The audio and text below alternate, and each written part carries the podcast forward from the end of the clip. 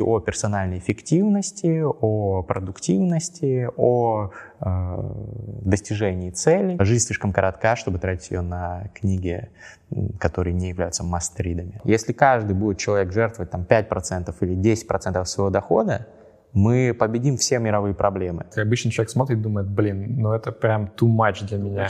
Человеку стоит улучшать себя с помощью достижений науки и технологий. Ты можешь хакнуть свою психику, да, там чип какой-нибудь себе внедрить и там э, убить все вот эти вот когнитивные искажения. А, всем привет, меня зовут Павел Комаровский, это канал Rational Answer, где мы пытаемся найти разумные ответы на жизненные вопросы. А, спонсор сегодняшнего выпуска онлайн-школа Skill Factory, которая предлагает вам пройти курс на системного аналитика со скидкой 45% по промокоду Rational Answer, смотрите в описании видео. А наш гость сегодня Гриша Мастридер, блогер, автор YouTube-канала «Книжный чел» и проектов «Терминальное чтиво», «Мастридер» и многих других. Привет, Гриш. Привет. Рад тебя видеть в нашей студии сегодня. У нас э, выпуск после большого перерыва записывается. Такой посткоронавирусный уже. Не знаю, надеюсь, можно будет так говорить, ничего не случится плохого mm-hmm. в будущем. А, слушай, ну давай начнем. Мы с тобой сегодня много тем обсудим. Там и рациональность, а, artificial intelligence, может быть, трансгуманизм, вся херня. А, но у тебя очень много проектов, которые посвящены чтению. Я хотел тебе задать вопрос, ну, почему чтение именно, почему у тебя так много проектов про это? Люблю читать, собственно, вот.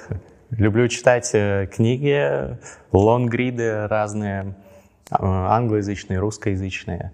И люблю делиться контентом. Есть у меня такая непреодолимая тяга. Во-первых, я информационный наркоман, что читаю все, до чего доберет, доберутся руки, глаза, клики, мышки, экраны смартфонов. Вот. А во-вторых, я получаю кайф от того, что советую кому-то качественный контент. И он может быть там и книжкой, и лонгридом, в принципе, и видосом. Ну, вот у меня как раз про лонгриды вопрос. То есть я за собой стал замечать в последнее время, что э, там в любой момент, когда есть интернет, просто логинишься в Твиттер, начинаешь там читать там все новости и так далее, mm-hmm. там, типа за 280 символов. А книги я читаю только когда ты там в командировку летишь четырехчасовой перелет, когда интернет не работает, такой, ну ладно, типа я буду книжку читать. И в целом все вот движется к тому, что люди потребляют информацию очень такими маленькими кусками, а книги типа вроде как особо меньше читают. Вот ты что думаешь вообще, зачем сейчас читать э, лонгриды и книги в современном мире, когда ты можешь там в Твиттере еще где-то всю информацию нужно узнать быстрее? Ну, я, во-первых, не считаю, что книги для всех, скажем так. То есть это нормально, что некоторые люди не читают книги, особенно художественную литературу, получают там э, из других источников э, аналогичную пользу, Хотя есть там разница между книгами там, и фильмами, скажем, про которые я тоже могу сказать отдельно. Вот. Но я не из тех людей, которые говорят, вот там, всем обязательно надо читать книги. Но все же с Твиттером, мне кажется, некорректное сравнение. В Твиттере польза от Твиттера никакой. Ну ладно, там прикольные come on, шутки. Нет, там... Прикольные шутки могут быть, да, какие-то угары, но в целом э, ну, русскоязычный твиттер это вообще токсичное какое-то поле экскрементов. Вот. А, ну, Твиттер — это в первую очередь новости или как, какие-то вот короткого формата цепляющие заголовки, которые приводят к тому, что у тебя там выброс дофамина, ты что-то там новое узнал э, и пролистал дальше, что-то еще там посмотрел, хихикнул, репостнул и т.д. А, а книга — это все-таки, как мне кажется, в первую очередь художественная, не художественная, неважно. Книга — это про получение каких-то ну, инсайтов, это может быть, ну, если ты читаешь условный какой-то научпоп, это какой-то там из науки инсайт, да, если ты читаешь э, self-help какую-то литературу или там по продуктивности почему-то, это там инсайт для твоей жизни, как ее там прокачать. Если это художественная литература, это какой-то инсайт о, об устройстве человеческой души, да, и может быть э, какое-то просто художественное переживание. Вот. То есть не всегда, конечно, художественная литература дает какой-то практический uh, actionable, да, как говорится, инсайт, который ты можешь внедрить обязательно в свою жизнь, но она э, как-то тебя обогащает, какой-то новый опыт, новую э, идею может тебе дать, как-то тебя э, сделать более интересной личностью, может быть, более глубокой, развить тебя. Вот. И, конечно, Твиттер на это не способен, просто потому что в Твиттере невозможно Э, такая же глубина проработки каких-то идей, вопросов из-за его формата. Это точно так же, как сравнивать подкаст, в котором два часа, два человека глубоко общаются, да, как вот, например, надеюсь, наш сегодняшний с тобой, и сравнить его с разговором у кулера в офисе с э, коллегой. Ну, ты там что, как дела, смотрел там, э, не знаю, там, нового Дудя, да, что, пиздато, да, нормально, все, и разошлись. Вот э, из этого разговора ты получил максимум какую-то дозу дофамина от того, что ты там, ну, законнектился с человеком каким-то, да, получил социальное какое-то поглаживание. Вот то же самое в Твиттере. А когда ты двухчасовой подкаст, ты можешь глубоко там копнуть, кайфануть, как-то э, какую-то идею получить, которая там, может быть, даже изменит твою жизнь или, во всяком случае, как-то тебя вдохновит или другого человека. Вот. Но, с другой стороны, вот я многие книги читаю, у меня такое чувство, что, как знаешь, есть присказка, что большинство книг э, должны были быть статьями, большинство статей должны были быть я уж не помню, чем-то еще, там, а вообще, типа, вот твитом как бы можно многое выразить, и ты книгу читаешь, ты понимаешь, что, блин, у него там одна идея какая-то, да, может быть, она прикольная, но там высосать из пальца прям целую книгу, чтобы можно было продать, как бы, ну, такое ну, не те книги читаешь, значит. Ну и плюс это, наверное, про нонфикшн все-таки речь, про нехудожественную литературу, потому что да, наверное, там какой-нибудь э, роман э, из русской классики можно там ужать до одного предложения, но это будет, конечно, ну, очень сильное очень сильное избавление от всех других граней этого И наш конкурс «Перескажи преступление и наказание в одном твите». Mm, ну да, попробуйте, кстати. Нет, ну можно, конечно, но это рассказ о сюжете «Преступление и наказание» не передаст э, сути величия этого произведения. Я, кстати, небольшой фанат Достоевского, но предпочитаю Толстого, но надо признать, что ну, «Преступление и наказание» — это один из величайших романов вообще в истории человечества, без которого бы и современные, там, условно, э, вся современная культура и искусство были бы другими. Вот и психологизм там в, в том же кинематографе, в нетфликсовских сериалах Breaking Bad не вышел бы, э, значит, э, таким, как он вышел, э, значит, как перевели его? Э, во все тяжкие. Во все тяжкие, да. Вот. И очень многие другие там произведения человеческой культуры не состоялись бы без э, преступления наказания. Хотя можно, конечно, в твите написать, что да, там убил старуху, процентщицу, топором, ну, как бы нет, нельзя ужать в данном случае до твита полноценно. Есть книги, которые можно ужать до твита, э, но это в основном нон-фикшн такой, который пишется, как ты правильно сказал, для того, чтобы какие-то плоды от этого получить, что вот я такой бизнес-тренер, у меня там есть книга Number One New York Times Best-Selling Author, я такой выступаю, у меня 100 тысяч долларов стоит моя лекция там на какой-нибудь там ивент в университете, вот. То есть э, такие книги, да, можно в сокращенном виде читать. Ну, не в твите, наверное, а скорее в таком, в summary есть формат. Вот я сам читаю регулярно summary на какие-то нон-фикшн книги зарубежные новые. И если меня зацепило Summary, я уже такой беру саму книжку, читаю.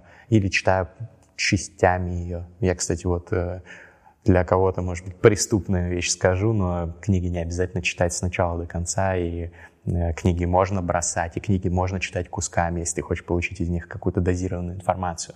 Это вполне нормально. Вот у меня есть отдельный ролик про то, там, как э, больше читать книг и делать это эффективнее, больше кайфовать от этого. А, ссылка должна появиться. Вот, да, посмотрите, если кому интересно. Мне кажется, что вот если от этих каких-то догм непреложных избавиться, про то, что книга — это святое, ты должен там от корки до корки ее прочитать. Вот читаешь Толстого, обязательно нужно «Войне и мире» читать все вот эти длинные там батальные сцены. Нет, не обязательно. Ну, в художественных книгах, мне кажется, это, не знаю, для меня святотатство пропускать, наверное. Я, я, же хуже скажу, я в детстве, э, я жил на даче, короче, летом, и у меня не было там компьютера, у меня были просто стопка журналов GameXZ, я просто их от корки до корки читал, и типа там даже, знаешь, рекламу всю там выпущено в типографии такой-то. Вот. Но это как бы нездорово, на самом деле. Это ОКР какой-то действительно. И я сейчас тоже пытаюсь эту привычку приобрести. Если там книга mm. не заходит, то нафиг просто ее закрывать. Короче, к книге можно относиться как к блогу. Вот, mm. и э, читаешь ты какой-то блог, какого-то автора. И, ну, даже если он кайфовый, вряд ли ты будешь читать, вот откроешь сначала первый пост, и от первого до последнего будешь Я читать, не пропуская ничего. Ну, э, ты нетипичный, э, значит, потребитель контента, значит. Вот к книге можно относиться так же. Это каждая глава или каждый там раздел, подглава, это, по сути, отдельный пост в блоге. И, кстати, зачастую, вот как, когда вот эти инфлюенсеры издают свои книги, они так и делают, да, берут свои там статьи, блоги, э, посты, компилируют их, там редактор прилизывает, причесывает и выпускает. Вот. Поэтому, да, можно читать кусками. Ты хочешь написать книгу свою? Да. Про ну, что? На самом деле я писал. Первый свой я художественный роман издал в седьмом классе, когда учился. Был роман в жанре фэнтези. Вот. Потом еще, когда я учился в университете, я, я же юрист, и я издал э, на э, немецком одну книгу э, совместно там с немецким своим профессором, когда учился в Германии по праву, вот, и на русском, на, на английском про российское право еще вот. Но хочу, конечно, написать, издать уже как э, Григорий Мастридер, как блогер, как инфлюенсер книгу, и я думаю, что это она будет на английском языке, скорее всего, mm. и она будет посвящена трансгуманизму, и целью будет его популяризация. И это мы обсудим чуть позже. Хорошо. А вот ты упомянул про то, как там вообще разные есть методики, как читать. Вот у тебя есть какие-то свои лайфхаки, как ты читаешь, чтобы максимум чего-то полезного извлечь из а, книг? Ну, mm-hmm. нон-фикшн, наверное, в первую очередь. Mm-hmm. Ну, да, наверное, а, помимо того, что я сказал, да, того, что читаю я там не линейно иногда, я бы добавил еще такой лайфхак, как фрактальное чтение. Это, это когда ты э, читаешь, э, ну, фракталы — это вот эти вот психоделические бесконечные, э, как вот на листочке прожилки, ответвления, да, а, точно так же вокруг каждой книги есть фрактал, по сути. Если это нон-фикшн книга какого-то интересного автора, ну, условно, возьмем там принципы Рэя Далио, миллиардера. Uh-huh. Помимо там принципов, он много чего интересного делает, пишет, у него есть свой блог, у него есть там выступления на TED Talks, у него есть э, там, ну, его фонд, он там э, для, него какой-то контент тоже создает. И э, вокруг этой книги тоже много написано статей, обсуждений, там каких-то подкастов. И вот перед тем, как ты читаешь книгу или даже во время параллельно, ты потребляешь фрактальным чтением около вот этот книжный контент. Ты э, читаешь там или смотришь выступления автора, ты смотришь там какие-то дебаты автора с другими чуваками, э, ты смотришь, что критики там написали. И так ты смотришь на разные там точки зрения, во-первых, на тот материал, который ты потребляешь. Во-вторых, э, ты ну, лучше усваиваешь э, этот материал за счет его повторения в разных источниках. А, и в-третьих, это просто интересно. Ну, то есть закопаться поглубже в какую-то тему, не просто там прочитал книжку и а, забыл, а сделал из этого, по сути, как такой мини-курс для себя самого вокруг этой книги. Это если хорошая книга. Если плохая, то никакой не нужно фрактальное чтение, надо ее просто нафиг выбросить и следующую брать. Жизнь слишком коротка, чтобы тратить ее на книги, которые не являются мастридами. Вот у меня такое правило еще есть. Лучше взять, э, короче, прочитать, э, купить 10 книг, и из них 9 бросить, но одну дочитать, и она окажется супер топ мастридом, который изменит твою жизнь, поможете как-то. Вместо того, чтобы взять, там, купить две книги и читать их, э, как они тебе не нравятся, но ты их уже купил, ты читаешь их от корки до корки и плюешься. Вот, лучше все-таки подход с десятью книгами.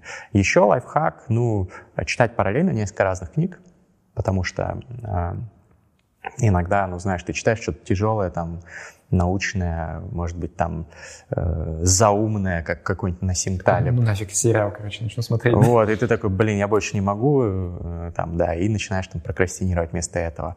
А так ты можешь, например, в одно время дня, когда у тебя там э, какое-то продуктивное время для чтения вдумчивого, и у тебя много сил, и ты еще не устал, и там, ну, не знаю, там, не, не после рабочего дня тяжелого, в общем, а желательно там с утра, например, да, взял, почитал э, Насима Талиба немножко, а вечером, когда ты уже на таком чилле после работы, хочешь просто там в ванной полежать и что-то там э, берешь с собой книжку, и у тебя альтернатива там, я не знаю, поиграть в какую-то игру в смартфоне или почитать книжку. Конечно, лучше взять какую-то полегче книжку, типа развлекательная, художественная, что-то, что пойдет э, э, с кайфом у тебя и не будет таких же когнитивных усилий существенных затрачивать. Или будет, но будет менее скучным. Вот, поэтому для разного времени разные книги брать, художественные с нехудожественными чередовать.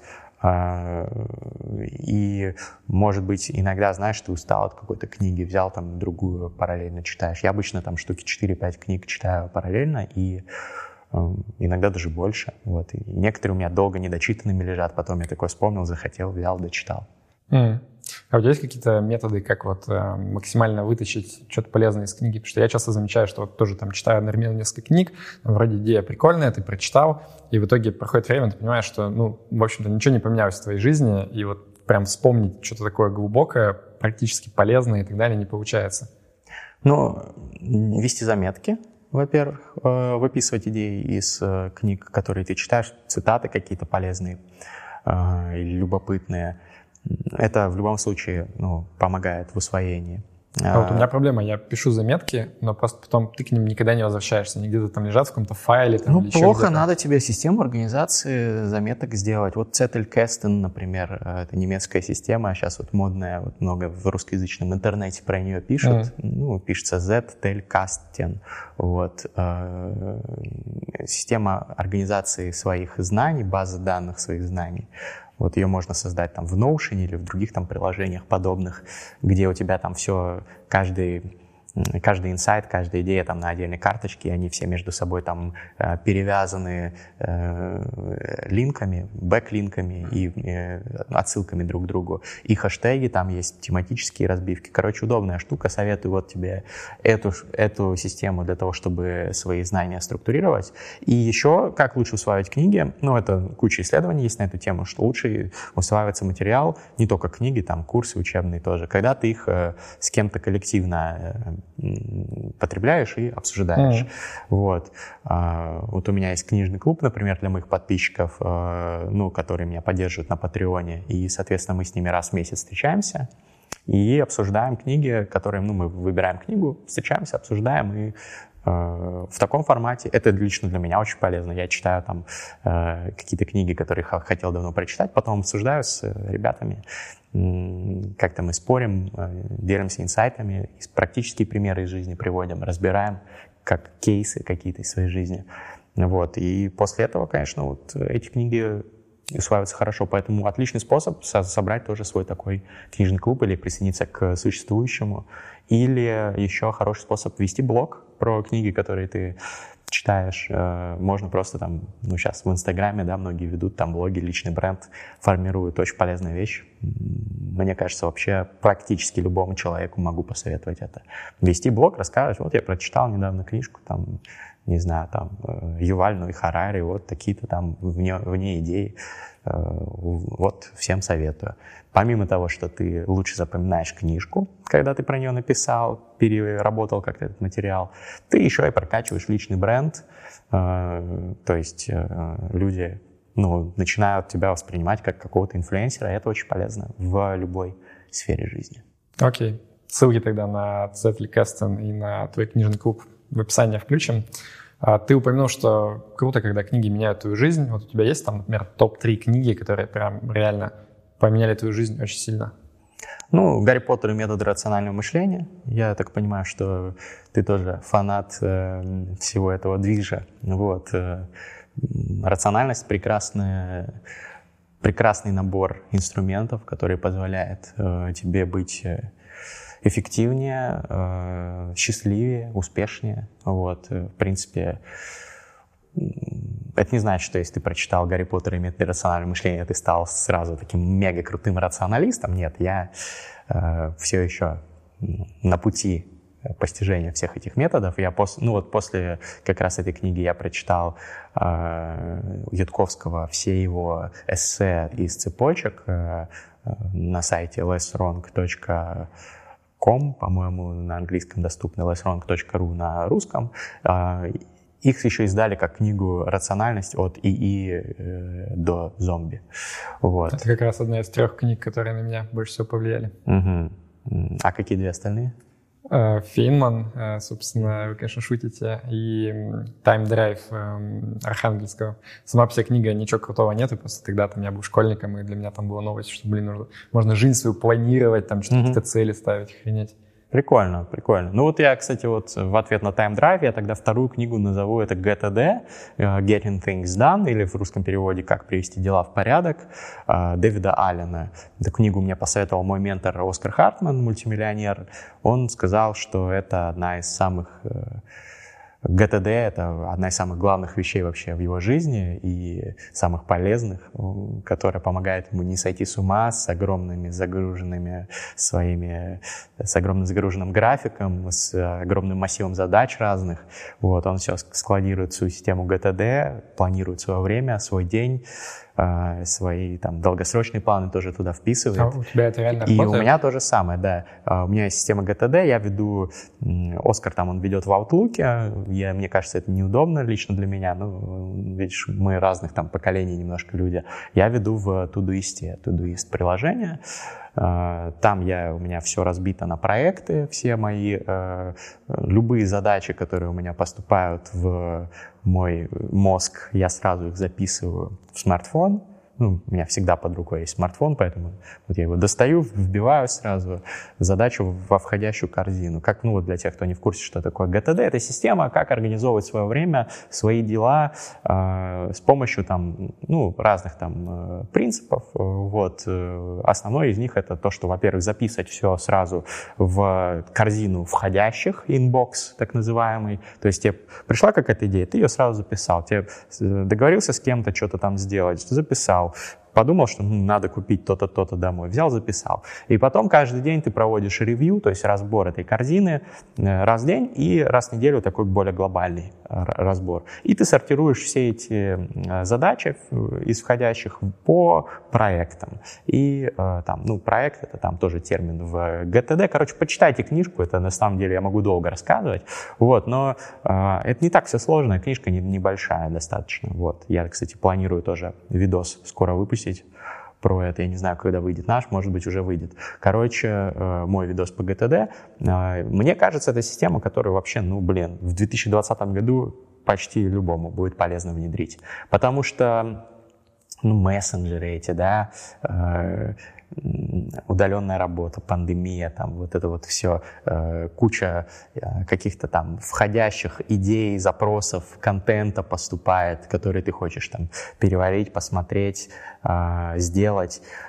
Чтобы это ничего не потерять и не париться, вот эта система очень сильно помогает. Она, ну, она не просто делает тебя эффективным, она еще и делает тебя более счастливым и э, расслабленным, потому что не нужно, блин, думать, что-то я не забыл это или что я хотел сделать. Вот, У блин, меня все записано в списке на 258 задач, которые я не могу никогда делать, да? Это, это что за список? Нет, ну я так потому что ты такой, типа, я все закидываю на что в бэклог, mm-hmm. да, и там уже типа 258 задач, поэтому я спокоен, как да. все под контролем. Нет, в том-то и дело, что, короче, у меня они все распределены красивенько, то есть нет такого, что надо искать, рыться. Все задачи, которые привязаны к дате, они привязаны к дате жестко, и они никогда не потеряются. Все задачи, которые у меня планы на будущее, там есть категория someday later, э, someday maybe, э, называется вот в э, книге, то есть когда-нибудь, вот, там, пункты из там бакет-листа условного, да, там, что, что ты хочешь сделать, но пока не знаешь, когда. А, есть какие-то задачи, которые ты ждешь, ты делегировал другому человеку и ждешь от него а, выполнения, вот они, в, соответственно, там в категории делегирования. Okay, прикольно, буду ждать for. этого видео. Да, посмотрю. GetTD очень классная книга, очень классная система. Вот, это вторая из тех, которые изменили мою жизнь. А третья, ну, наверное, пусть будет э, «Властелин колец». Я в детстве прочитал, э, я, по-моему, в 7 лет прочитал «Властелин колец» и «Хоббит» просто там с залпом. И это очень сильно сформировало мою любовь к э, жанрам фэнтези, фантастики и к литературе в целом. Я очень много, ну, после этого стал читать, и, в принципе, там дико зафанател от чтения примерно в этом возрасте стал э, поглощать э, все книги, до которых мог дотянуться. Ну вот и сейчас я веду канал «Книжный чел» про книги, и, и наверное, во многом из-за того, что вот тогда я почитал, вдохновился. в том числе «Властелин колец». Прикольно. Давай перейдем к теме карьеры образования. А, ты, насколько я знаю, имел успешную карьеру в юридической области. Там был прямо трек to партнер в крутой фирме, и в какой-то момент просто все это бросил и ушел заниматься вот всякими медиапроектами. А, мне интересно, не жалеешь ли ты и вообще Э, ну, как там, тебе повезло, или как, как это рассматривать, да, потому что многие говорят там, что, блин, там, будьте как там Стив Джобс, типа, бросайте образование, все нафиг не надо, вы должны менять мир, а кто-то, наоборот, говорит, там, блин, дебилы, получайте хорошее образование, как бы, там, строить карьеру, в этом суть. Ну, смотри, тут как бы несколько сразу вопросов. Образование, ну, давай чуть попозже обсудим. Отвечу сначала на вопрос про юридическую карьеру. Не жалею ли я? Вообще ни разу не пожалел. Я стал намного счастливее после того, как э, ушел. Уже прошло, кстати, почти три года, как я э, ушел со своей карьеры юридической, с англо-американской фирме работал. Вот, пять лет отработал, вот три года назад ушел. А, я просто не мог совмещать это дальше с своим блогингом. У меня уже были растущие проекты, популярные каналы в Телеграме, там Мастриды, Маствотч, и я хотел создавать что-нибудь еще на Ютубе. У меня уже тогда там была радиопередача «Терминальное чтиво», которая сейчас стала подкастом. Ну, уже пошли там и хорошие э, заработки тоже от этого всего, рекламные доходы, которые были уже сравнимы с э, моей высокой, конечно, там зарплатой, вот, но э, которая все равно там э, ну, со временем я понимал, что которую можно превзойти, в, будучи там медийным э, предпринимателем, э, блогером, инфлюенсером. Но деньги здесь не драйвер. То есть, ну, как бы за деньгами надо идти, конечно, там, не знаю, свой хедж-фонд делать или что-нибудь в таком духе. А здесь э, причина в том, что меня делают счастливыми блоги, потому что они приближают меня к достижению моих целей. А мне нравится, ну, это одна из моих, э, один из моих э, жизненных приоритетов, это вот инфлюенсерство, донесение э, до других людей каких-то полезных идей, популяризация каких-то хороших штук. И то, что мне каждый ну, каждые 2-3 дня пишут подписчики в личку, там, в директ в Инстаграме или на почту, что вот, спасибо, ты там изменил мою жизнь, там, твой контент. Вот. Это каждый раз меня дико вдохновляет. А, поэтому мне кажется, что это полезнее и интереснее, чем любая юридическая работа, любая консалтинговая работа. Хотя, ну, никакого дисреспекта. Консультантам это сложно, это прикольно. Мне нравилась моя работа. Ну, то есть я не то чтобы там страдал, я ну, страдал от того, что work-life balance был таким очень-очень плохим. Вот. Но в целом мне, я был хорош в своей работе, я быстро рос, и проекты у меня были интересные. Это был очень полезный опыт. Поэтому, возвращаясь к вопросу об образовании и Стиве Джобсе, ну, я окончил МГИМО, и в целом, ну, это не, не какое-то фундаментальное образование, но из юридических э, одно из лучших в России, международно-правовой факультет. И я не жалею, что я получил топовое образование. Вот. Ну, к тому же в России там можно его получить бесплатно, не надо лезать в долги, как в Америке, мы, нам очень везет по сравнению с ними. Я поступил на бюджет, вот, я, э, соответственно, познакомился с кучей классных людей, нетворкинг одно из главных, наверное, один из главных бонусов образования в топовых вузах. А, я, э, соответственно, получил знания, хотя там, да, можно самообразованием получить было большинство из этих знаний, но все равно ты в университете, ты в какой-то среде, там э, что-то все кипит, бурлит, ну, то есть это интереснее и, наверное, проще, чем там самому сидеть дома и получать все эти знания. Вот. Но и самое главное, это, наверное, вот социализация, нетворкинг и вот эта студенческая жизнь. Студенческая. Мне, мне жалко людей, которые вот не получили этого, которые не, э, не прожили вот эти студенческие годы, эти тусовки и так далее. Мне кажется, сейчас вот в пандемию очень многие будут страдать из-за того, что этого нет. Ну, то есть ты считаешь, там, система образования, вот как она есть сейчас, она там кардинально не будет меняться, да? То есть со всей этой системой там, университетов, э, пять лет нужно учиться. Не, она должна пары. меняться однозначно. Она точно не, ну, она неадекватна реалиям времени. И, ну, это просто ну, там, на 90% полный бред, именно сама система. Но концепция того, что есть какое-то место, университет, да, куда ты поступаешь, где ты тусуешься, где есть комьюнити ребят, которые вместе это делают, мне кажется, это останется. Вот. А, а то, что это там 5 лет, что это стандарты, которые утверждены Министерством образования э, по каким-то там учебникам бородатых годов, старые преподы, которые зачитывают тебе с бумажки лекции, это, конечно, должно все уйти. И в России это будет дольше уходить, где-то там в других странах это уже сейчас потихонечку исчезает. Вот там э, Google запустил недавно свои я вот писал все тоже на Мастридах в канале. Google запустил свои курсы э, удаленного обучения на там дата-сайентистов, UX-дизайнеров и, по-моему, каких-то там машин-лернинг чуваков. Ну вот, короче, вот такие модные профессии. Вот. И ты можешь там за несколько месяцев получить их диплом от Гугла, Э, в, онлайне все сдать, и Google признает этот диплом наравне с дипломом вуза. То есть ты можешь не иметь вузовского образования, получить этот диплом, пойти на работу в Google. И это как, как такой один из первых шагов. Постепенно будет дисраптиться этот рынок, будут его э, там те же компании, которые, ну, платят деньги людям, которые получают образование и которые недовольны тем, что это образование ну, не нужно, а люди пять лет там или сколько-то, несколько лет да, сидят в этих вузах и э, не идут к ним работать, молодые таланты, не идут получать опыт, который будет им полезнее, чем сидеть на лекциях, которые зачитывает чувак э, с листочка. Вот, эти компании крупные, они будут все дальше это лоббировать, изменения в этой сфере, и я думаю, что все будет меняться. Государство, понятно, там супер неэффективное. Ну, Понятно, не только, кстати, Россия, да, США тоже неэффективны, просто, может быть, там чуть менее. Вот. Э, поэтому государственная вся система образования, она либо просто станет там какой-то там, останется, но э, будет э, оторванная от реальности, и все нормальные чуваки будут пользоваться какими-то альтернативными системами, либо она адаптируется под современные реалии.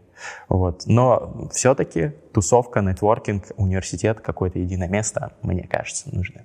Мне тоже кажется, на самом деле, вот суть образования, наверное, не в том, что ты именно знания получаешь, а в том, что ты попадаешь в среду, где у людей просто какие-то другие там амбиции, и если, например, ты приехал там из глубинки, да, ты мог вообще не думать о том, что можно там себе такие цели ставить. А тут Конечно, среда, да. где вот все этим пропитаны, и ты просто общаясь с ними, становишься немножко похож на них. Да, у меня Это так и было, я как бы не, не москвич.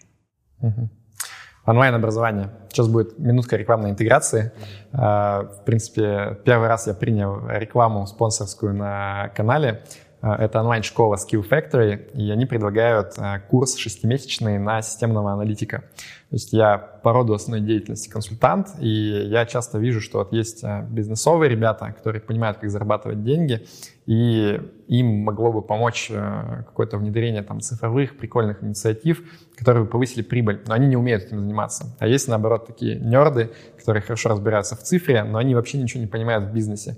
И это всегда проблема, потому что они не могут договориться. И вот как раз системные аналитики — это те ребята, которые могут э, связывать какие-то бизнесовые задачи с э, цифровыми, там, программистскими и так далее штуками и создавать новую стоимость. Поэтому я точно понимаю, что это мега такая полезная специальность для будущего. И вот как раз э, Skill Factory предлагает курс, который за 6 месяцев позволяет научиться этой специальности.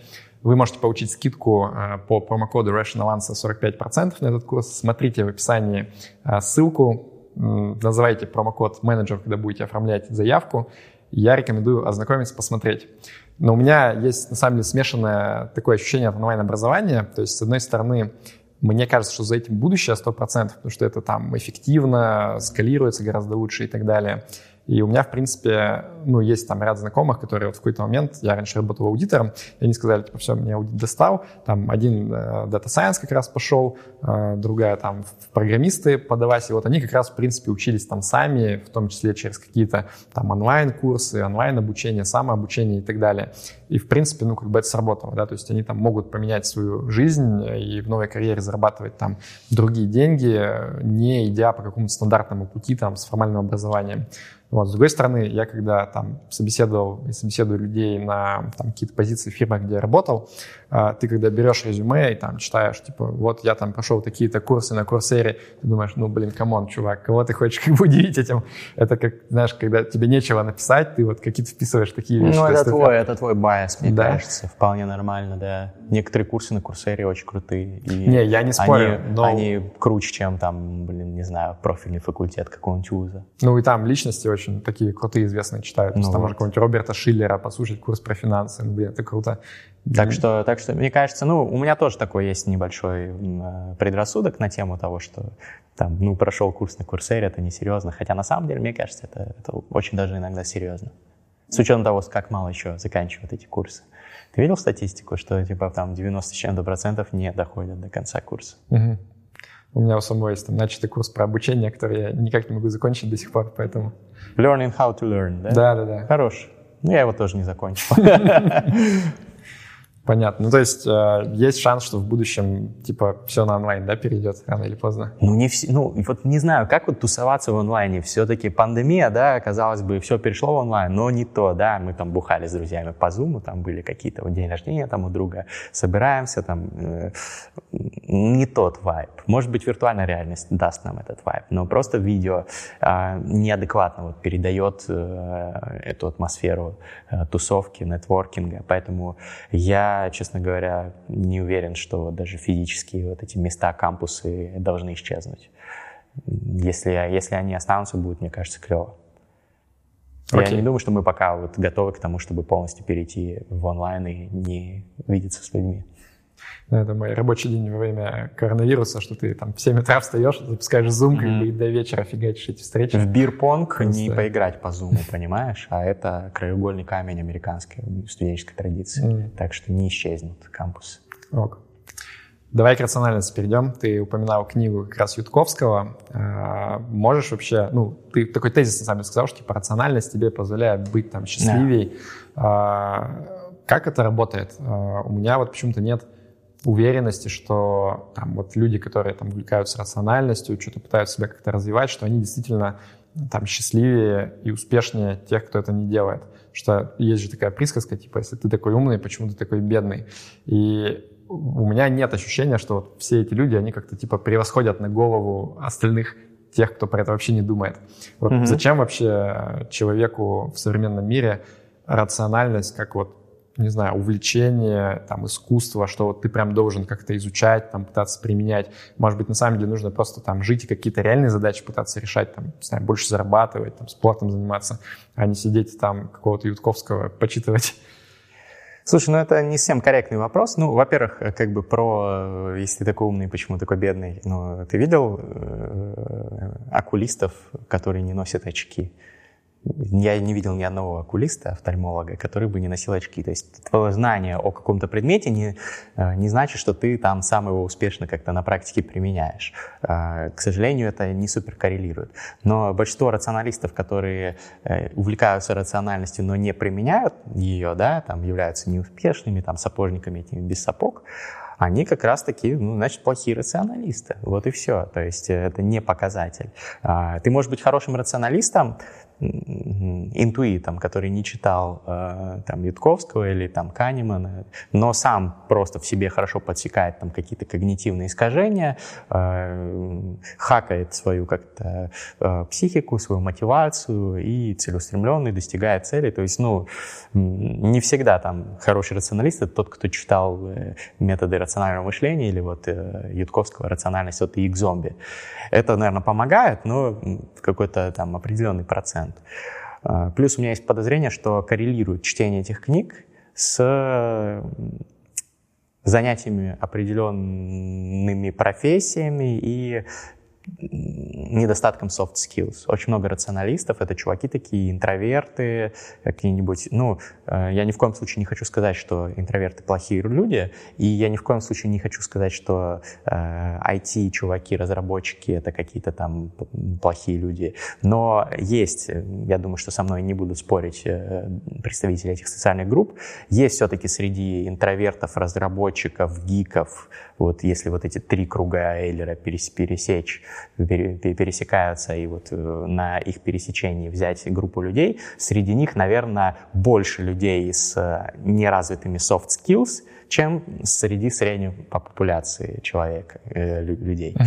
Вот. А вот эти люди, значит, разработчики, интроверты, а, э, значит, э, гики с не очень развитыми soft skills, они как раз ну, составляют там, существенный процент тех, кто увлекается рациональностью. Так сложилось исторически, потому что там э, в Кремниевой долине такие чуваки тусовались с Ютковским там и э, читали его там работы и участвовали в его сообществе, популяризовывали эти идеи. И в России точно так же. Поэтому они зачастую, вот эти рационалисты, не очень успешны, потому что у них ну, стартовая ситуация тоже такая, что они там, у них есть какие-то там сложности с достижением успеха, потому что они просто там как хикки сидят там дома, да, и, да, читают эти книжки, но в жизни их не не применяют. Вот. Ну, очень многие мои друзья там какие-то вот из мира корпоративного или из мира там стартапов, из мира политики, которые применяют в своей жизни методы рационального мышления, они благодаря этим методам стали успешнее, стали больше зарабатывать, стали счастливее. И я это тоже стал делать. Поэтому, ну, как бы примеры есть разные. А, ты сказал, типа, может быть, лучше достигать бабки, зарабатывать, а не читать Ютковского. Мне кажется, это вообще как бы ну, одно другому не мешает. Просто а, Ютковские методы рациональности, а, ну, не обязательно Ютковский, да, он не обладает, конечно, монополией на методы рационального мышления. Они не принадлежат никому, как он сам пишет в эпиграфе к, к своей книге. Вот. Эти, эти все штуки — это инструменты полезные, вот, которые ты, ну, э, ты можешь, конечно, сам там по жизни двигаться и интуитивно что-то понимать и внедрять, а можешь пользоваться данными современных когнитивных исследований, да, и, э, ну, что такое рациональность вообще? Это смесь там э, бихевиоральной экономики, да, там, психологии, там, вот, э, учений о когнитивных искажениях, э, и э, науки о персональной эффективности, о продуктивности, о э, достижении целей, постановке достижения целей. Ну вот всякие такие штуки. То есть это вот есть ядро рациональности. То есть это какие-то прикладные инструменты, которые вот если ты их действительно внедрил, ты прокачался. Вот я, например, сейчас спустя несколько лет после того, как я интересуюсь этой темой, сколько уже лет я интересуюсь этой темой, лет 8, вот, я начал уже как-то лучше подсекать в себе, когда я слишком импульсивные какие-то поступки хочу совершить, или а, когда у меня есть ошибка планирования, я строю какие-то планы и, и потом фиксирую себе, что вот угу, ошибка планирования, надо заложить больше срок на это. А, или а, когда я э, ставлю какую-то цель, или у меня хотелка какая-то возникает, я могу ее декомпозировать э, для себя и понять, действительно ли я этого хочу, или это что-то навязанное, или это э, на самом деле я хочу не вот это, а что-то другое. Просто у меня мотивация моя подсовывает мне э, ну, другой вот импульс. Мне сразу Канеман вспоминается, да, вот угу который говорит, что я всю жизнь эту всю фигню изучаю, я вообще-то придумал эту тему с cognitive biases, и, ребята, у меня вообще не работает, то есть я не могу вот за счет того, что я это понимаю, взять и перестать быть таким, то есть я, по сути, подвержен всем тем же самым искажениям, что и все остальные. Нет, подвержены там и все, никто, ни один человек, я думаю, ну, пока вот мы не пришли к трансгуманизму, где ты можешь хакнуть свою психику, да, там чип какой-нибудь себе внедрить и там э, убить все вот эти вот когнитивные искажения. Пока этого нет, мы все им подвержены. Просто другое дело, предупрежден, значит вооружен. Ты знаешь, что они есть, ты можешь там остановиться, там иногда э, порефлексировать, записать там свой какой-нибудь дневник э, э, процесс принятия какого-то своего решения, подумать над ним, там э, перестроить свои планы, предусмотреть какой-то план Б и так далее. У меня реально много кейсов, когда я в жизни применил методы рационального мышления, и это мне реально сильно помогло. Вот, например, когда я уходил с работы почти три года назад, и, и тогда еще был риск закрытия Телеграма, вот, и я все по методикам, кстати, вот из Ютковского построил премортем. И премортем это, для тех, кто не в курсе, это когда ты... Постмортем это когда пациент умирает, и доктор выписывает, от чего он умер, а премортем, соответственно, как можно догадаться, это значит до какой-то э, смерти, поражения, фейла, ты думаешь, что могло, может пойти не так, что могут написать в постмортеме, если э, твой проект оказался э, нежизнеспособен. Вот, и, э, соответственно, ты заранее выписываешь, что может пойти не так, считаешь вероятности разных событий, которые могут произойти, и э, сделать так, что твой проект не выстрелит или твои планы сорвутся. И дальше по каждому из этих обстоятельств э, делаешь так, чтобы их вероятность стала минимальной придумываешь там план Б, план С и так далее. Вот у меня есть отдельный ролик, как я планировал уходить с работы с помощью э, методов рационального мышления. Этот процесс э, сделал более безопасным, более надежным и в целом как бы не сказать, что прям все идеально было, но в целом все правильно сделал. В данном случае я ну, доволен тем, как у меня получилось применить рациональность на практике. И таких примеров достаточно много у меня. Поэтому я не идеальный рационалист, не какой-то там супер-мега робот, но что-то у меня получается. И очень многих других людей тоже. Канеман, мне кажется, он еще лукавит немножечко. Он такой хитрый чувак. Я смотрел его там всякие выступления, он э, так, толстый тролль. Окей. Okay. Ты про трансгуманизм говорил несколько раз, и, mm-hmm. в принципе, вот тусовка очень часто пересекается. Да, там, те, да. кто за рациональность, за трансгуманизм. А, расскажи тоже, в чем идея, и вот ну, это первый вопрос. А второй вопрос, зачем людям современным этим интересоваться? Потому что у меня ощущение такое, что это тоже как бы вот какая-то там большая идея, да, про которую интересно обсуждать и так далее. Но с практической точки зрения не очень понятно, зачем там тратить время на то, чтобы как-то в это погружаться и что-то куда-то двигаться. Ну, смотри, трансгуманизм — это идея э, и общественное движение, и философия, основанные на, том, на идее о том, что э, человеку стоит улучшать себя с помощью достижений науки и технологий. Это относится к продлению жизни, улучшению возможностей человека, улучшению его здоровья.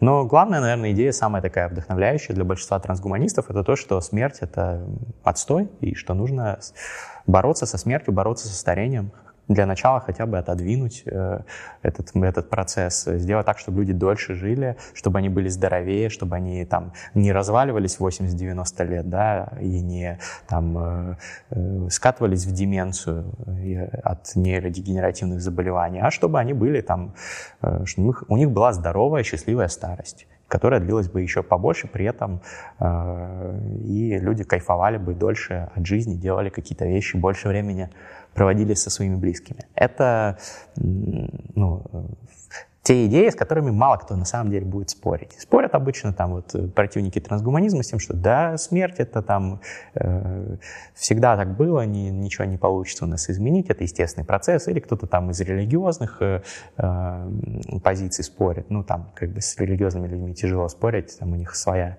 парадигма, вот. Но в целом вот эти идеи, они достаточно универсальны. Если там я спрошу тебя, хочешь ли ты, чтобы твои там родственники жили подольше и были здоровыми, вряд ли ты скажешь, что нет. Ну то есть это такая универсальная штука, поэтому трансгуманизм а, а, просто у него образ такой в обществе, что это что-то маргинальное. На самом деле, я думаю, что со временем все станут трансгуманистами практически, все, это будет мейнстрим. Но это как, не знаю, сейчас какую бы идею привести, но права человека. Сейчас вот, наверное, все люди практически, там, кроме каких-то совсем уже э, авторитарных чуваков, в целом ник, ну, никто не будет спорить, что права человека — это важно, что там право на жизнь должно быть у человека, на свободу. Вот. А, хотя там лет 300 назад это было радикальными да, мыслями. А, то же самое права женщин, да, феминизм. Понятно, что у феминизма есть там свои коннотации в обществе э, негативные в российском из-за там целого ряда исторических обстоятельств. Но в целом там сейчас к феминизму отношение намного лучше, чем там, когда у женщин не было никаких прав. Вот. Точно так же к трансгуманизму. Эта идеология, она сейчас она там такая передовая, ей увлекаются какие-то там э, тоже, ты сказал, гики, фрики, да, ну, ну я, конечно, со временем она станет мейнстримом. Я согласен с тобой, что вроде как типа конечные цели, они, наверное, людьми разделяются. А, просто для меня, наверное, не очень понятно, а что делать с практической точки зрения. Потому что я вот сразу вспоминаю Мишу Батина. Да. Мы с ним делали интервью, и он, значит, там говорил, что вот, нужно замочить смерть, давайте там пришьем свинье голову и так далее. Но когда ты у него спрашиваешь, как бы, «А ты сам-то вот что делаешь для своего личного там бессмертия, там выясняется, что, в общем-то, он и там здоровый образ жизни-то не особо ведет. Хотя вот эти вещи, они как раз-таки, ну, доступны всем, и они реально работают. В этом их большой большой плюс.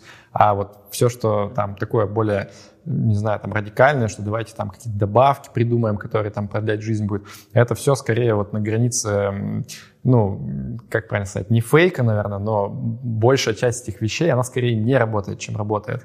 Ну, конечно, большая часть вещей не работает. Там э, надо провести э, очень много разных исследований, разных там сочетаний э, лекарственных средств и каких-то медицинских интервенций, чтобы понять, какие из них работают там, для продления жизни, какие нет. Сейчас уже много достаточно экспериментов было проведено на животных, сейчас уже некоторые проводят на людях по э, тому, чтобы там с помощью разных там лекарственных средств продлять жизнь там, ну, хотя бы там на 10%. Там есть э, там move у червяков, по-моему, на 50% там э, получалось продлевать жизнь, у э, крыс там каких-то тоже где-то в этом районе, э, у каких-то там простейших в несколько раз получалось продлять жизнь. Со временем мы найдем что-то, что сможет э, работать и более эффективно на людях. Сейчас у нас есть там какие-то определенные, да, э, научные э, знания о том, что, например, если ты э, ведешь здоровый образ жизни, у тебя нет э, ожирения, у тебя там уровень там,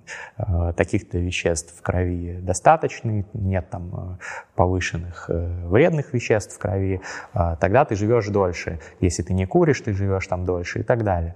Но это все там не более чем там на примерно, грубо говоря, 10 лет там разница между mm-hmm. человеком, который э, здоровый образ жизни и нездоровый ведет. То есть э, так мы трансгуманизм не построим. Так, да, ты будешь жить там лучше, э, здоровее, но ты тоже умрешь просто там не в 70, а в 80 лет, да, там, или в 90. Вот, а если повезет. Ну, а делать нужно, нужно бабки, нужно бабки э, привлекать к тому, чтобы больше исследований э, терапии старения было. И Миша Батин, я с ним очень хорошо общаюсь, мы с ним вот недавно как раз встречались, обсуждали то, что там, как, как мы будем дальше э, стимулировать, лоббировать э, эти все процессы в России и в зарубежных странах. Это э, Миша, огромный ему респект, он этим занимается всю свою, как бы, последние там полтора десятка лет, всю свою жизнь, и там у него были определенные успехи. Я думаю, что это все как бы со временем еще даст плоды. А, нужно просто продолжать педалировать эту тему, общественный резонанс вызывать, делать так, чтобы в обществе э, ну, стал такой запрос на то, что вот мы хотим, мы требуем, чтобы государство больше финансировало э, эти исследования, и чтобы частные компании тоже там в рамках своих проектов финансировали эти исследования, потому что, ну, на самом деле на нормальные там исследования терапии старения нужны триллионы долларов. Сейчас э, есть большие бюджеты в здравоохранении, там в тех же там США, Европе, но э, и даже большие бюджеты, которые направляются на всякие там э, связанные с пожилыми людьми, людьми э, услуги здравоохранения. Но в основном это какая-то там либо паллиативная помощь, чтобы облегчить их страдания там при отходе, при уходе из жизни, либо это какие-то там точечные исследования там, рака или Альцгеймера и так далее. А в причину, в корень проблемы, в э, само старение, изучение его механизмов лезут очень мало количество ученых эта идея, она там до сих пор, ну, а, ученые-то, большинство, кто в теме, они понимают, что да, действительно старение это болезнь, и там можно его разложить на разные там а, составные части, там Обри Дигрей, например, 9 разных видов там а, ухудшения в твоем организме выделяют, которые приводят к старению. И можно по каждому из них там искать э, терапии и так далее. Многие это понимают, но на это недостаточно там денег выделяется, потому что это слишком долго, там ты не найдешь лекарства старения там за 10 э, лет и не заработаешь на нем много денег, а вот на чем-то таком более хайповом заработаешь, поэтому там э, не, не выделяются, короче, деньги на это, выделяются, но мало. Там все фонды, которые там этим занимаются, у них бюджеты просто какие-то смешные. Типа вот фонд Обри Дигрея Сенс, он там несколько миллионов долларов за прошлый год собрал, и там из этих денег э, большая часть это деньги, которые там Обри продал там свой дом и вложил в этот фонд. Короче, э, нужно вот нужно больше агитировать, нужно, нужно добиваться того, чтобы выделяли деньги, чтобы больше было исследований в этой сфере. И а, помимо этого политически давить. То есть в России, понятно, у нас там с демократией проблемы. А, надеюсь, в будущем все с этим станет получше. Но в других странах реально же это работает, когда а, пишут письма там депутатам, сенаторам что вот э, там мы просим вас там своим округом, чтобы вы поддержали вот такой-то законопроект. И есть там в тех же США реальная возможность повлиять на их политику, найти какие-то округа, swinging states, да, там так называемые, где там э, чаша весов то в пользу демократов, то в пользу республиканцев, где там 100 голосов или даже 50 голосов могут решить исход выборов. И вот по этим округам лоббировать, чтобы там были там трансгуманистические активисты, которые бы э, заставляли э, того или иного политика э, включать в свои предвыборные обещания трансгуманистическую повестку. И вот со временем, это тоже вопрос там даже не пяти, не десяти лет, но со временем, когда это все будет там супер массовым э, и мейнстримовым, вот, как, вот тогда и будут результаты. Сейчас пока рано говорить о результатах, потому что неэффективно. Последние десятилетия неэффективно. Все-таки э, велась вся эта агитация, потому что в трансгуманизме, почему? Мое мнение, оно может отличаться от других трансгуманистов, потому что в основном трансгуманистами были и э, позиционировали эту идеологию как-то вовне,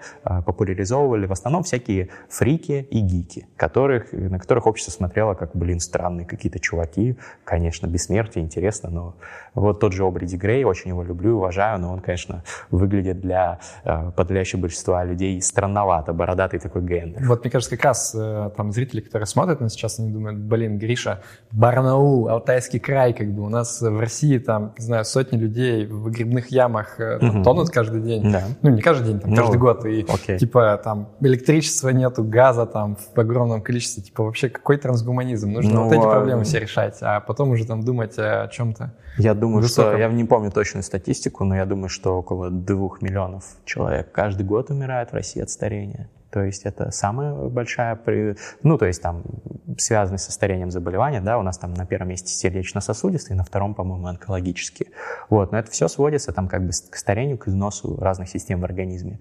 А, и Понятно, что да, нужно дороги ремонтировать, э, выгребные ямы там и, и, и прочее, но э, это не отменяет того факта, что каждый год э, смерть забирает э, около двух миллионов но э, с этим наших сограждан. не там с гуманизмом бороться, то есть там реально ну, там нужно с курением, с алкоголизмом. Все ну, вот это комплексная вещи. проблема. Ну, от того, что будут меньше курить, меньше бухать, ну, как бы, может быть, начнут меньше умирать и чуть позже, но они все равно будут умирать. То есть э, на эту проблему просто не смотрят так. Вот, как я сказал, это не стандартный взгляд, да, ну, в основном люди, ну, э, люди, в принципе, мало думают о смерти. Вот. Э, избегание есть определенное психологическое, тяжело об этом думать.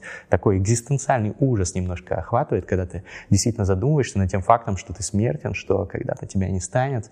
Вот. Люди боятся этого, люди всю человеческую историю, мы не могли победить смерть. Сейчас вот впервые там в истории человечества у нас там технологии развились до такого такого масштаба, что, возможно, там уже даже при нашем поколении или при ближайших поколениях мы сможем это победить. Гарантий, понятно, никаких нет, но есть уже там какие-то многообещающие направления исследования. Вот. И, но наше мышление, оно все еще мышление людей, которые эволюционировали в, в историю э, человечества, когда все смертны. Ты рано или поздно умрешь. Ну, там, если ты здоровый, там, э, хорошо живешь, хорошо питаешься, ну, там, умрешь там в 70. Если ты какой-нибудь крестьянин там, или раб на плантации, то там умрешь там в 40, да, там, вот, но тем не менее. Вот, и у людей вот этот стоппер, блок стоит на то, чтобы вот думать о том, что смерть можно победить, потому что если тебя э, на протяжении там сотен тысяч поколений э, подкашивает этот враг, ты уже ну, начинаешь смиряться с тем, что это неизбежно. Мне кажется, люди просто не верят, что это практически возможно, действительно. Потому что люди не читают, не изучают, да, они не знают там состояние исследований в сфере стволовых клеток там и так далее. Сейчас кто этим интересуется? Богатые чуваки, которые вот как раз уже начинают, там того же Джо Рогана, да, мы с тобой перед э, нашей записью интервью упоминали, вот он там и многие его там гости, биохакеры. Джо Роган, они... чувак, который не верит, что американцы высадились на Луну, как бы. Ну, он, он, он, он странный чел, тут как бы не спорю, но я говорю про другое, что вот а всякие такие либерально настроенные, а, критически настроенные, может быть, к каким-то там общественным а, консенсусам люди, у которых есть еще деньги, они уже начинают там задумываться о том, что, блин, надо бы, конечно, продлять свою жизнь. Они либо вкладывают свои деньги в проекты по борьбе со старением, многие сейчас миллиардеры начинают этим заниматься, либо они тестируют на себя всякие медицинские интервенции, как тот же Джо Роган, и он, по-моему, там маму свою отправлял куда-то там на Карибы, где легальные э, инъекции стволовых клеток, и там вот ей э, это все делал, и себе тоже какие-то похожие терапии.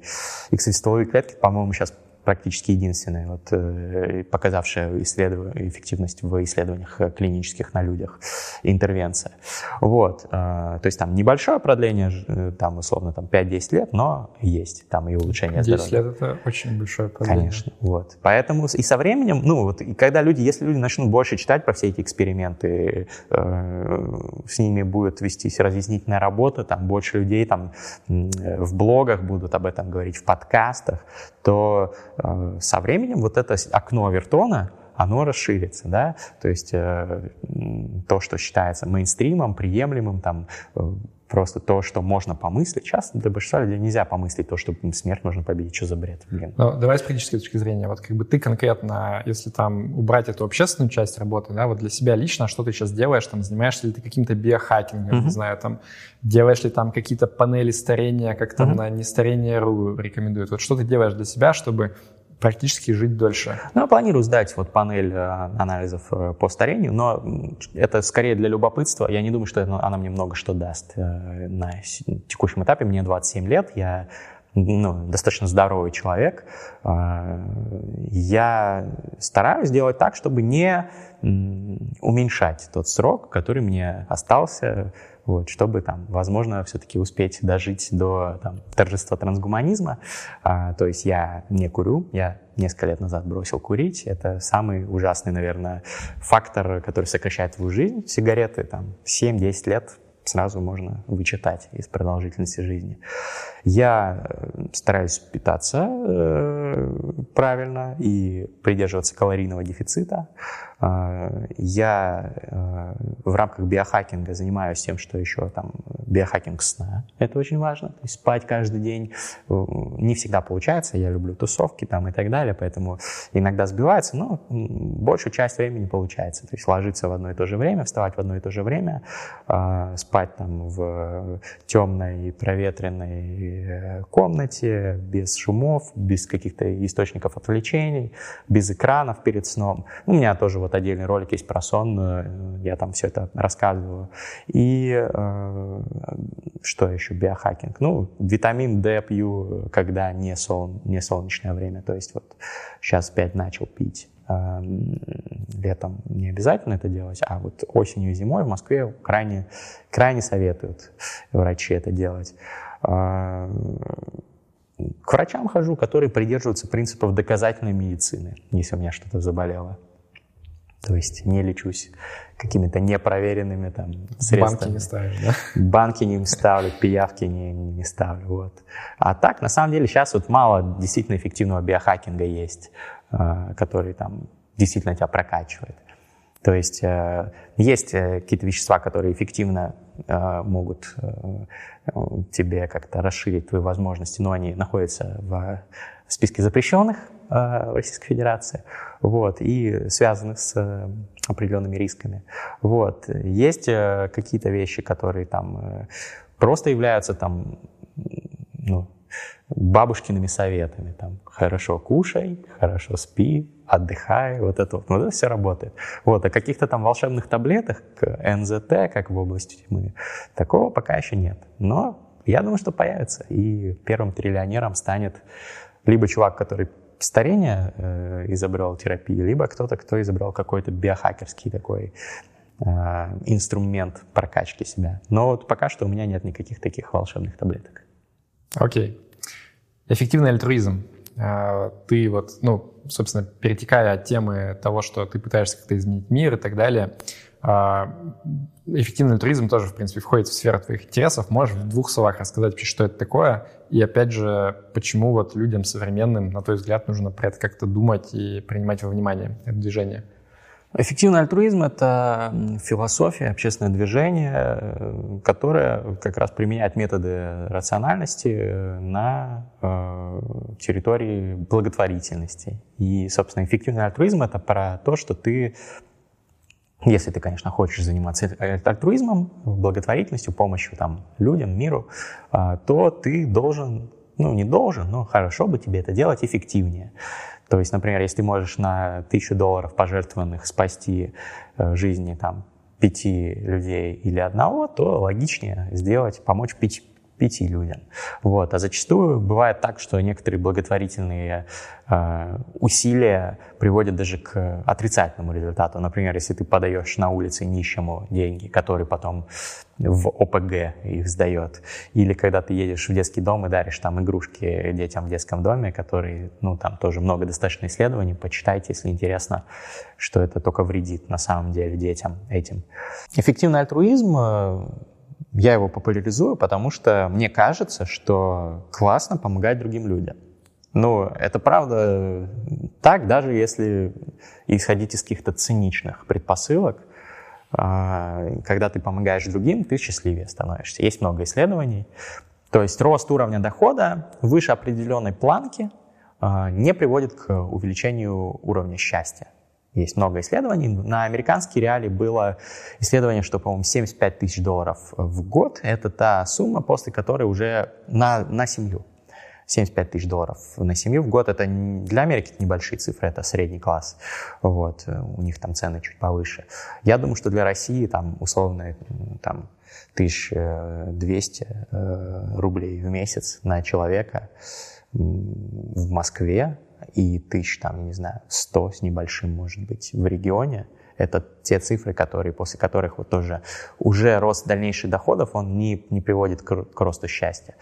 То есть э, но, с другой стороны, можете... и, и траты на альтруизм не факт, что приводит к росту счастья. Факт. В том-то и дело, что есть исследования, которые показывают, что если ты жертвуешь даже какие-то небольшие суммы регулярно, ты счастливее. Вот, то есть, э, ну, всех денег можно, конечно, заработать, да, там, э, заниматься там стяжательством, накопительством, но э, мне кажется, что это там даже вот из э, таких рациональных э, убеждений не стоит делать. То есть даже если ты пораженный циник, бери, откладывай часть денег на эффективный альтруизм, донать в какой-то фонд, э, подпишись на ежемесячную поддержку какого-то фонда. Вот. Э, ну, соответственно, я не только альтруист, но и рационалист, поэтому я эффективный альтруист, потому что если можно помогать большему числу людей за те же деньги, почему это не сделать? Вот я популяризовываю эту философию, тоже у меня есть про это и ролики, и контент. У меня есть вопросы. Как бы, на самом деле это, ну, логичная штука абсолютно, на мой взгляд, но как это в жизни применять, не очень понятно, потому что эффективные альтруисты, они что говорят, что вот, ну, а, можно посчитать, да, там, что спасти жизнь э, ребенка стоит там три с половиной тысячи баксов ну, примерно. Но ну, это, в среднем сейчас, да. Э, это не ребенок там в России какой-то, это вот в, в Африке, Африке, потому в что в Африке самый большой пиздец, прошу прощения, поэтому там не так много денег нужно, чтобы что-то хорошее сделать. Поэтому если ты там рационалист, ты хочешь помогать людям, ты нафиг не должен нигде в своей стране тратить деньги ни на что, ты должен вот тратить деньги на то, где это максимальный Нет. эффект дает. Нет, не обязательно. Ну, ты же можешь быть рационалистом, который ненавидит африканских детей, но любит э, Россия, русских только. Вот. ты ну, националист, ну, наверное, рационалист да, какой-нибудь. Если ты такой как вот. нормальный либеральный человек, то... Ну что, что за предрассудки? Вот. Я, я, естественно, как бы из тех людей, которые считают, что ценность человеческой жизни одинаковая, но есть люди, которые вот хотят помогать обязательно своим соотечественникам. Не нужно их за это хейтить. Пусть помогают в России, но в России тоже есть эффективные организации, есть неэффективные. А ты можешь помогать. Как, найти? Потому что я знаю, нужна помощь, есть. В Америке есть есть там GiveWell, да, да? типа крутые ребята там из хедж-фондов, они все правильно делают, прям приятно там на их методологию посмотреть. Mm-hmm. Я вот им как бы деньги закидываю, mm-hmm. потому что я им доверяю. Mm-hmm. В России, если честно, я немножко ресерчил, я не нашел прям кого-то, кто бы мне, ну вот я бы почувствовал, что можно доверять, что реально как бы... Ну, надо не чувствовать, надо смотреть на отчетность, которую они публикуют. Ты, я думаю, э, как раз из тех людей, кто может в этом разобраться, вот, и действительно покопаться и э, убедиться, что все прозрачно. Кого ты рекомендуешь? Нужна помощь.ру. А это, чем они занимаются? Это агрегатор как раз-таки эффективных фондов э, в России. Э, Митя Олешковский есть такой чувак, который вот э, двигатель, а, амбассадор такой благотворительности в России, один из главных. И они агрегируют на этом сайте фонды, которые вот эффективны, с прозрачной отчетностью, реально там проверенные. То есть там есть фонды по разным темам. Есть тебя там волнует тема там, помощи детям с онкозаболеваниями, там есть такая тема. Если тебя волнует фонд помощи там, животным, то там есть эти фонды, да, есть там фонды помощи там э, женщинам в кризисных ситуациях, там есть по женщинам. То есть там есть список фондов, вот, можно донатить прям вот как, так же, как GiveWell, агрегатор э, а, а, международный, американский, да, по-моему, он. Вот, соответственно, можно донатить э, в, напрямую, по-моему, фонды, а можно в э, нужна помощь, которая вот э, распределяет э, по этим фондам деньги. Вот. Но я жертвую, я не жертвую в российские фонды, я жертвую в, в Against Malaria Foundation, фонд борьбы с малярией, это один из самых эффективных фондов благотворительных в мире. Они уже спасли ну, по, даже по самым скромным оценкам, э, сотни тысяч детей от э, малярии, если не миллионы. Вот. Э, каждый год от малярии умирает около 400 тысяч человек. А из них 285 тысяч – это дети до 4 лет. И подавляющее большинство этих смертей можно было бы предотвратить, если э, наладить в странах вот этих африканских нормальную систему с обеспечением антимоскитными сетками – Э, семей, э, которые живут в этих э, районах, и медикаментами. Вот. Но, к сожалению, там полный пиздец, как ты сказал правильно, в Африке, а, поэтому страны сами не могут это сделать, но благотворительные организации а, с этим успешно борются, и за последние там пару десятков лет в несколько раз, по-моему, в два с чем-то раза сократилась смертность от малярии, то есть умирало миллион, по-моему, в 2000 году около миллиона умирало в год от малярии, сейчас 400 тысяч, тоже много, ужасно, трагично, но фантастический прогресс человечество делает, и вот эти фонды эффективные, они, э, не только они, там, в принципе, в это все вносит вклад и то, что в целом там система здравоохранения становится лучше, там уровень жизни чуть-чуть растет во, всех, во всем мире, но тем не менее, во многом, благодаря вот усилиям этих фондов спасаются каждый год э, очень много жизней, и по-моему, ну вот есть хороший эксперимент э, мысленный. Питер Сингер, один из э, отцов-основателей эффективного альтруизма, э, его как раз придумал, когда ты идешь э, по улице, видишь там пруд рядом, ты идешь в новом костюме на свою работу в консалтинг, вот, а там в пруду тонет э, ребенок, э, и он прям уже задыхается, уже прям под воду уходит, кричит, а там гряз, грязный какой-то пруд, а, и бросишься ли ты э, в своем классном костюме в этот пруд, чтобы спасти ребенка, зная, что ты испортишь свой костюм? Ну, я думаю, что бросишься. Вот ты бы бросился? Я люблю с коллегами обсуждать этот mm-hmm. вопрос, да, но следующий вопрос какой, что все нормальные люди, конечно, говорят, блин, ну ты мразь, если ты не бросишься, там пофиг на костюм, конечно, нужно спасать. Ну вот они не донатят, они, по сути, каждый день проходят мимо таких же людей, потому что, ну, они просто у нас не перед носом тонут, а они там вот где-то в Африке погибают от э, дизентерии, там, дифтерии, от э, малярии, от каких-то там а как жить с этим, с этой установкой? То есть вроде все звучит логично, но из этого же вывод такой, что нужно реально все свои деньги отдавать на благотворительность, потому что ты каждый там, не знаю, ну там, не купив себе новую какую-то шмотку крутую, угу. брендовую, да, ты можешь спасти реально жизнь, да, а да. ты берешь и тратишь там деньги на кино, не знаю, там на развлечения, но ты мразь получается. Вот как с этой, с этой установкой можно функционировать нормально и не свихнуться? Это очень хороший вопрос. Я тоже им часто задавался и обсуждал с ребятами другими из сообщества эффективного альтруизма. Ну, тут нужен баланс. Я думаю, что э, для человека тоже конкретного по-разному будет э, сформулирован ответ на этот вопрос. То есть э, кто-то может, и есть примеры людей, которые жертвуют 90 там, с чем-то процентов своих доходов, живут чисто вот, минимальные там, потребности, чтобы закрывать, платить там, за аренду, за еду, там, за здравоохранение, вот, а все остальное отправляют в эффективные фонды. Таких кейсов э, я слышал про несколько.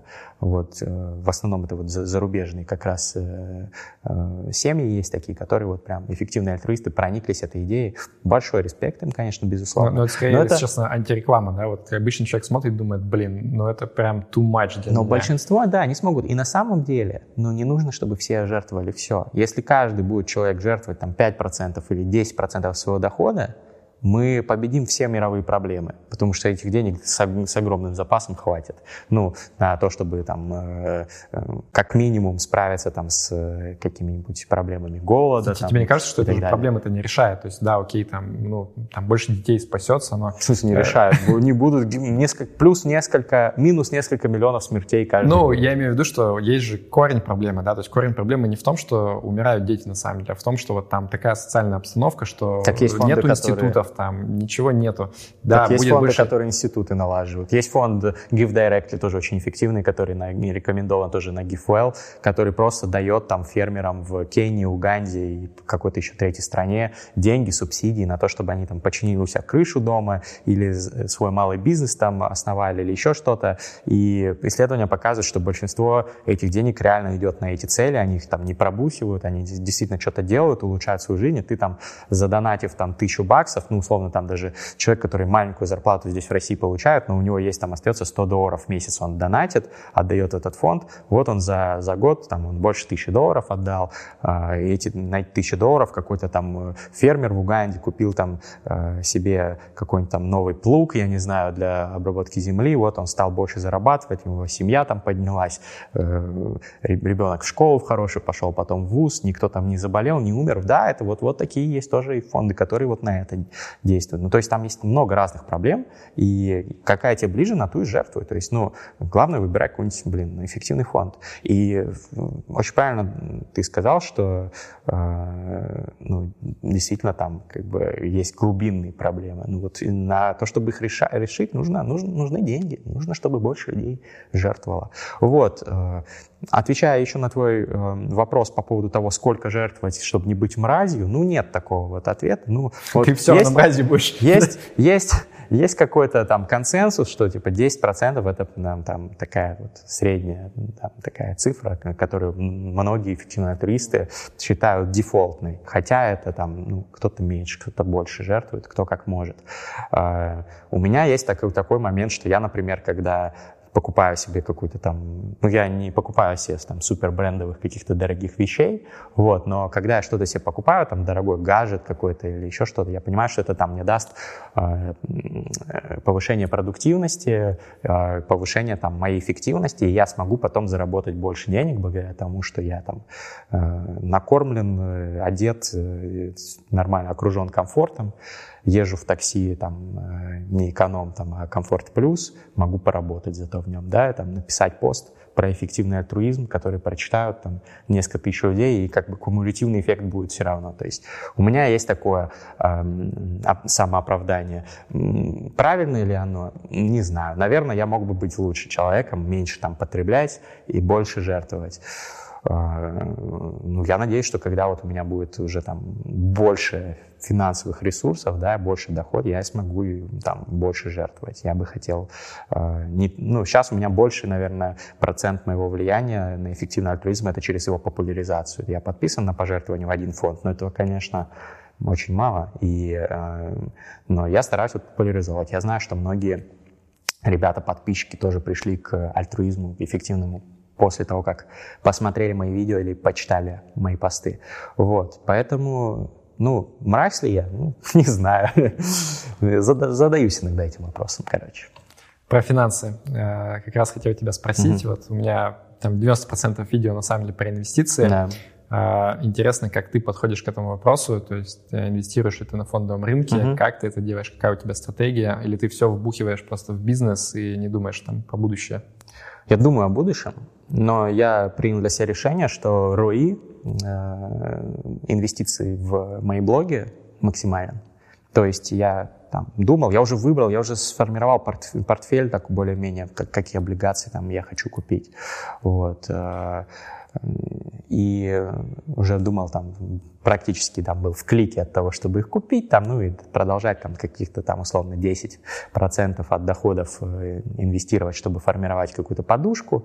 Но потом я подумал, что нет, вот сейчас в тот момент, когда надо вкидывать деньги дальше в блоги, я покупаю рекламу каждый месяц, я не зарабатываю особо на своих медийных проектах, то есть все деньги, которые там излишки, я направляю а, в рекламу или в производство нового контента. Поэтому у меня стал быстрее расти блог. Вот, книжный чел, YouTube канал уже 90 тысяч, к концу года больше сотки, надеюсь, будет. А, и вот когда я думаю, что выйду на какой-то определенный уровень с блогами, я перестану вкидывать так много денег в развитие и буду уже формировать там подушку и так mm. далее. Вот, а сейчас, мне кажется, это как стартап, ну, приходят, или там бизнес, да, приходят, они берут кредиты там под высокие проценты, я могу сам себе дать под никакой процент. Ну да, я так бы получил там, ну, грубо говоря, 10% да, там, годовых э, э, от такого сбалансированного э, портфеля в рублях э, доходность. Но от своих блогов я получаю больший рост, да, и Тут я не беру кредит у кого-то, а просто сам себе без процентов даю деньги под свои бизнесы. Вот, это рискованная стратегия в плане того, что у меня нет какой-то большой финансовой подушки, и если что-то там со мной произойдет, то будет э, не очень хорошо. Но у меня есть там небольшая финансовая подушка, которая, в принципе, я думаю, что пока, пока хватит, я ее не увеличу. Я скорее вот последние месяцы в пандемию я ее уменьшил, потому что там рекламодатели да, стали резать бюджеты, но сейчас вот лучше стало. Сейчас вот в сентябре пошло, вот у меня сейчас контракты там с Мерседесом есть, вот, например, там еще несколькими крупными блогерами, э, брендами. Поэтому вроде нормально. Good. Пару вопросов еще таких общих за жизнь. Эм, вот э, про политику мне интересно. Uh-huh. То есть немножко похоже, может быть, на там альтруизм и трансгуманизм чем-то, что действия отдельного человека, они здесь на самом деле так много не решают для большинства людей. А, и особенно там вот в России, не знаю, в Беларуси, эти действия, они сопряжены на самом деле с рисками. То есть тебе там в условиях текущих достаточно сложно прям очень активно там какую-то позицию отстаивать, а, ну, там не за кулером, да, в разговорах, там с этим проблем никаких нету, а именно вот там публично, особенно mm-hmm. что-то делать такое. А, и э, ну, многие люди, мои знакомые, они говорят, что, в общем-то, и не нужно это делать. То есть зачем? Ты все равно ни на что не повлияешь, как бы там жизнь свою только поломаешь, и там все нормальные люди, они в политику не лезут, они просто там типа вот себя в жизни что-то делают потихоньку, ну, типа и не отсвечивают. Вот как ты к этому относишься? Вообще, как бы стоит лезть в политику? Или там кто-то, вот один из моих гостей сказал, что, ну, ты же понимаешь, что магистральный вектор развития истории, он показывает, что рано или поздно все будет нормально. То есть там все эти диктаторы, они уйдут, uh-huh, общество станет цивилизованным, как бы все вот будет развиваться. И вообще там 300 лет назад в том месте, где мы сейчас говорим, там бегали медведи по тайге, а сейчас как бы вот уже цивилизация. Поэтому зачем тебе там из кожи вон лезть, что-то пытаться приблизить, если все равно все будет вот так, как надо? Но я боюсь, что не совсем сейчас валидно сравнение с историей, потому что мы сейчас в такой супер новый период э, развития человеческой цивилизации находимся. Скоро, может быть, вообще сингулярность жахнет, да, там и какие-то там э, стремительные скачки будут там в технологиях. Э, и получим мы какого-нибудь там кибердиктатора себе вечного с э, цифровой диктатурой, как в Китае, в Синьцзяне, Уйгурском районе, где там каждый твой шаг э, следят там тысячи камер, там отпечатки пальцев, сетчатки глаз, больше трех не собираться, там концлагеря для тех, кто что-то там даже, ну, антиутопия, короче, типичная. Вот. Мне кажется, что сейчас ну, любые сценарии будущего возможны, поэтому там говорить о том, что ну, исторически так было, что даже после какой-то жести всегда наступала нормальная оттепель, не совсем валидное сравнение. Я думаю, что политикой нужно заниматься, ну, как бы это избитая такая цитата про то, что если ты не занимаешься политикой, то политика займется тобой, но мне кажется, она верная. И, а, безусловно, в России страшно заниматься политикой. Ну, мы видели, вот что с Навальным да, сейчас произошло, и как бы и это не единственный пример. А, наверное, на каком-то этапе, до какого-то этапа менее страшно, потому что пока ты мелкий чувак, не супер там как бы заметный, на тебя, ну, как бы глобально пофиг а, администрации президента, спецслужбам или кто там этим всем занимается. Вот, но на каком-то этапе, да, наверное, возникают риски. Вот, поэтому... А ты планируешь переходить как бы вот куда-то, например, там будет канал политичный чел, который будет мочить, не знаю, там, режим? Так не обязательно же заниматься политикой в лоб. Ну, можно, например, э, продвигать просто какие-то идеи. Вот. Я думаю, что люди, которые являются моими подписчиками, смотрят мой контент, там, являются там, рационалистами, вот, эффективными альтруистами, они не могут поддерживать нынешний российский режим. Это ну, супер очевидно для них на, на ценностном уровне. Поэтому мне даже не нужно говорить, что там типа у нас в стране происходит пиздец. Они это и так прекрасно сами понимают. Иногда у меня приходит какой-то человек, с кем мы политики касаемся, и там я могу высказать свое мнение, я не скрываю его. Вот, но у меня не политический контент. А, вот у меня есть, кстати, вот ты говорил, можно ли что-то изменить.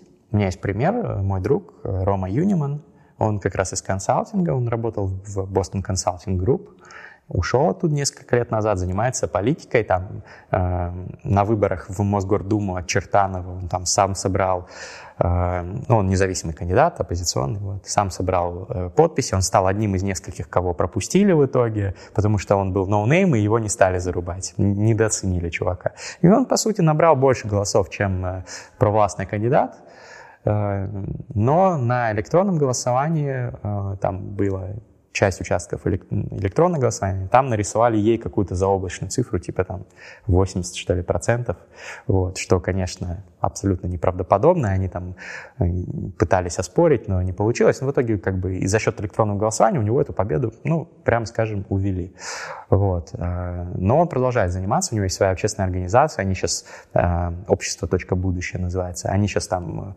разрабатывают с разными экспертами, юристами, политологами проект реформ для России будущего, потому что ну, рано или поздно, будем надеяться, режим сменится, и нужно будет что-то там менять. Вот. И как раз многих оппозиционеров упрекают в том, что да у вас нет повестки, ну что ты там, Навальный, ты коррупционер, и, конечно, это плохо, а что ты будешь делать, когда президентом станешь? Вот Юниман, он как раз э, э, вот парирует эти все вопросы тем, что вот занимается разработкой реформ и наращивает политический капитал. Я надеюсь, что он там на каких-то следующих выборах в Госдуму или куда-то еще поучаствует и более эффективно, успешно.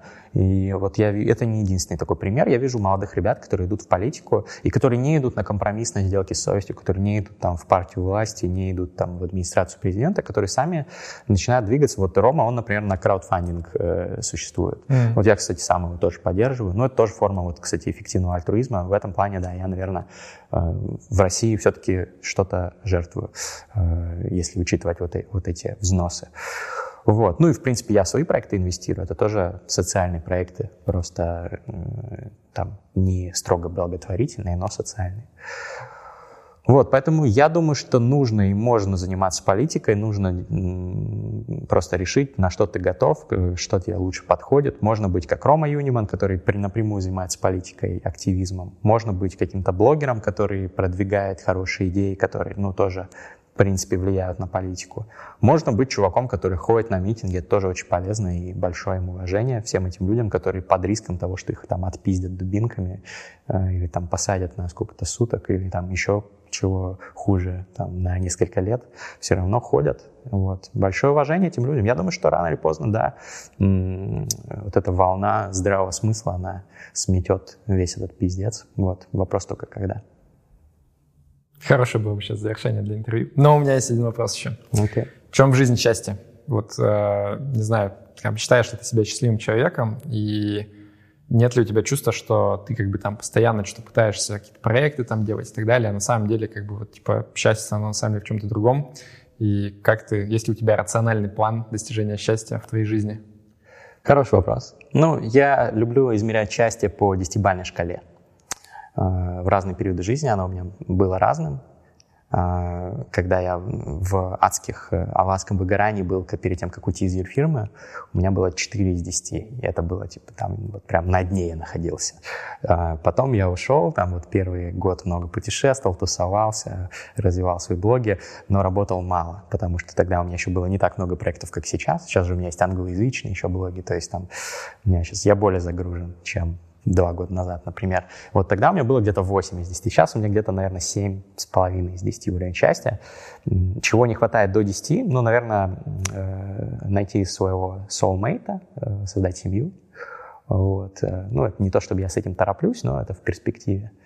Вот. И чуть больше отдыхать. Сейчас вот у меня много работы, потому что, вот, как я уже сказал, быстро растут блоги, постоянно блин, в движении, что-то надо там делать новый контент а, или там заниматься продажами, чтобы там э, заработать больше денег, там расширить команду, вот это вот все. Вот, когда выйду на какой-то более стабильный уровень, покрупнее по числу подписчиков, а, можно будет чуть-чуть подрасслабиться, чуть-чуть больше вещей, например, делегировать команде. Я и так по максимуму все делегирую, но пока что не, не, не хватает там э, на какие-то вещи, чтобы делегировать там все, там, банально денег, например, да, или там э, нанять вот какого-нибудь супер крутого сейлза, который бы все переговоры с э, клиентами бы взял на себя, я пока не могу, а, а сделать так же хорошо, как я сам, недорогой sales не сможет. Ну, вот условно uh-huh. такие вещи.